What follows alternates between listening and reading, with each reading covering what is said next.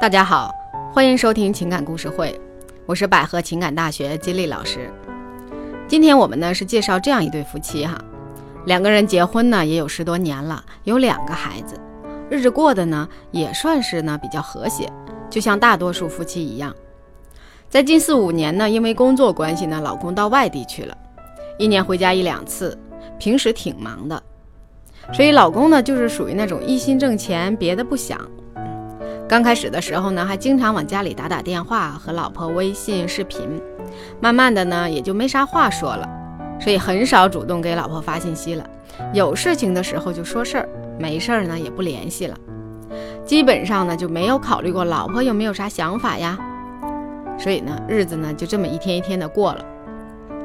就在今年上半年呢，他有一次回家办事的时候呢，意外的发现呢，老婆手机里有个信息。一个男人约她在老地方见面。这个故事听到这里呢，可能很多听众呢也就想到了是个什么情节啊？发现了这个情况之后呢，老公的心里呢受到很严重的打击，非常受伤。一开始呢也是质问，想要了解到底是怎么回事，你们到底发展到哪一步了，细节是怎么样的等等这些，让他没有想到的呢，他老婆选择的就是沉默，不解释。就把决定权交给他了，你想怎么办都行，你想过就过，不想过也听你的。就在这种情况下呀，其实呢是让他非常的崩溃，大闹了几次，也没办法，就回去工作了。自己呢冷静的想一想哈，还有两个孩子，十几年的婚姻，自己倾注了全部的心血，也舍不得就这样放弃了。随后呢，他就决定改变自己的态度。和老婆说啊，他原谅他了，还想好好过，会对他好的。用他自己的话说呢，就是对老婆百般的呵护了，每天打好几个电话，发视频，还给他买礼物，自己努力的挽救这段婚姻。但是啊，万万没想到的呢，换来的却是老婆冷漠的态度，并不接受他这些好心，也没有感恩他的大度。这就让他彻底的懵了，并非常的不理解啊，不知道老婆为什么会这样。他自己呢也是觉得没有希望了。不过虽然呢他很绝望哈，但是还是抱着最后再去努力一把的想法呢，带着对家庭的不舍，勇敢的找到了我。我先说一下他们两个人的心理吧。这个老公的心理呢，首先就是这么多年的婚姻了哈，自己一直勤勤恳恳的为了这个家，背井离乡的在外面打拼。就算我有什么不好吧，你也可以先说出来，我改呀。也不能就做这种出轨的事儿吧。第二呢，你做错了，我没有要求你跪地求饶，那你好歹也得有个说法呀，承认个错误是吧？你至少给我保证下次不会了，那我心里也能踏实了，也能好受点。就算是你不想过了，那也得说明白吧，你别这么折磨人呀。我想呢，这也是大部分被出轨人的一个心理哈。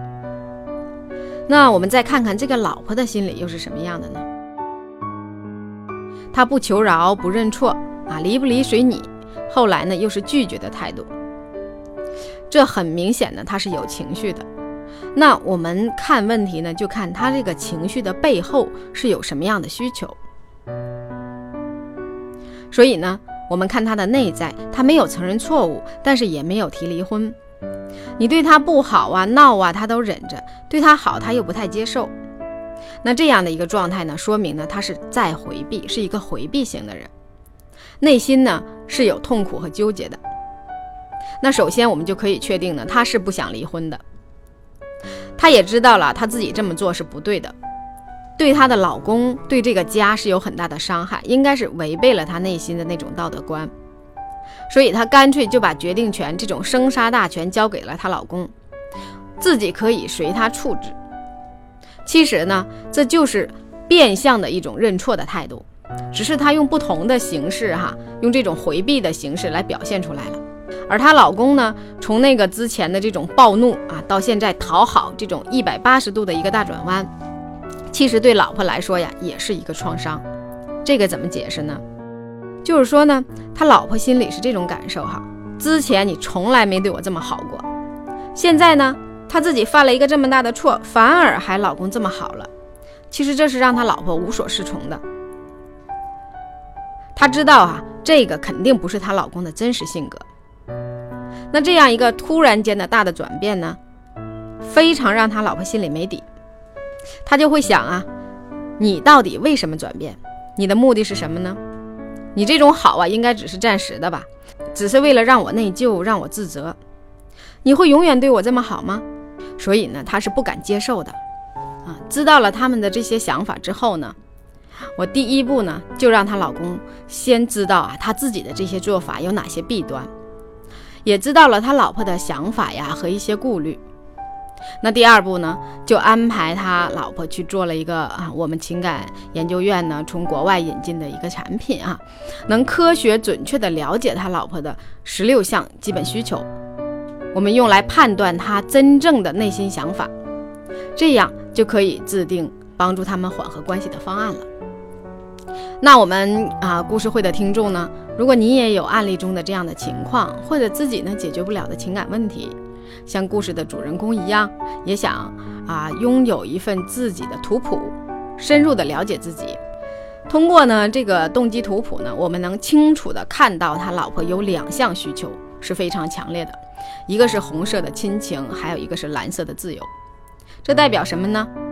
就是说呢，这个女人她还是非常的爱孩子。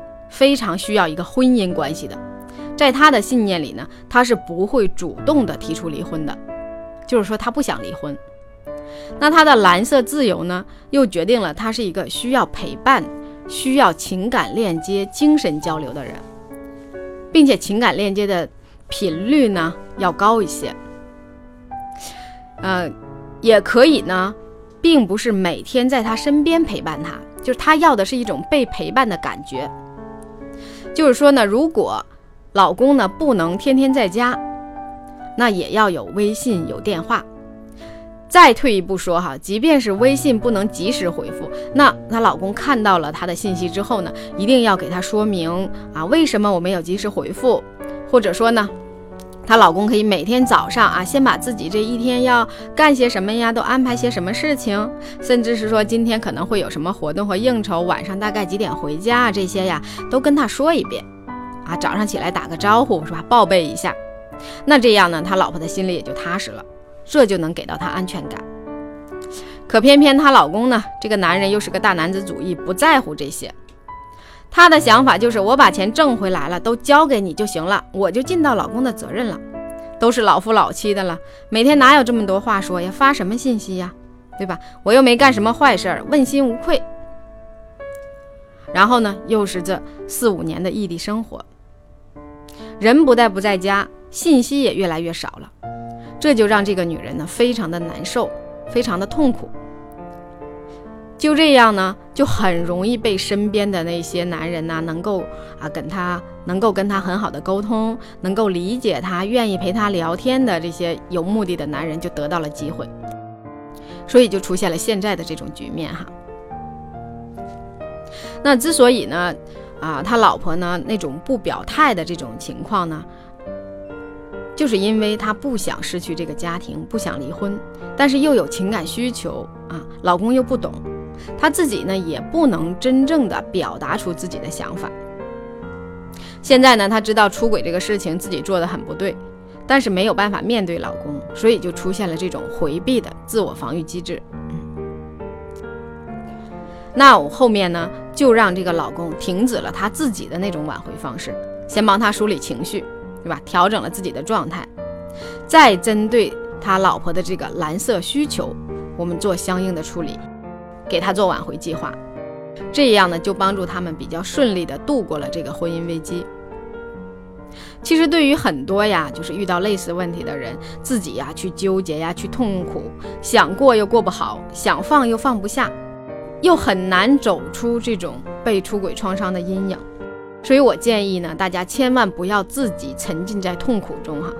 因为人呢都是天生的负面思想家，遇到问题呀，更多的就是啊钻牛角尖，更多的呢就是想自己很痛苦，自己很受伤，而没有办法呢真正看到问题的原因，看到对方的需求，就更别说啊我怎么解决问题了。